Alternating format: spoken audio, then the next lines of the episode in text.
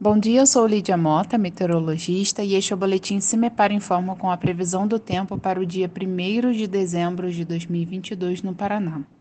Nesta quinta-feira, o sistema meteorológico que provocou chuvas significativas entre a Serra do Mar e o litoral perde força, mas ainda há condição para chuvas sobre essas regiões, com volumes menores em relação ao observado nos últimos dias.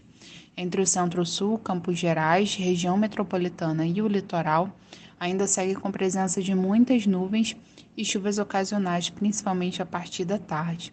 Nos demais setores, o sol predomina, com chuvas que ganham força também a partir do período da tarde.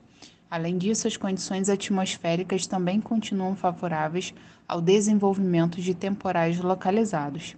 A temperatura mínima está prevista para Palmas, com 15 graus, e a máxima deve ocorrer em Loanda, com 35 graus.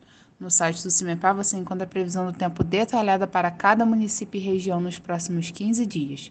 www.cimepar.br CIMEPAR Tecnologia e Informações Ambientais.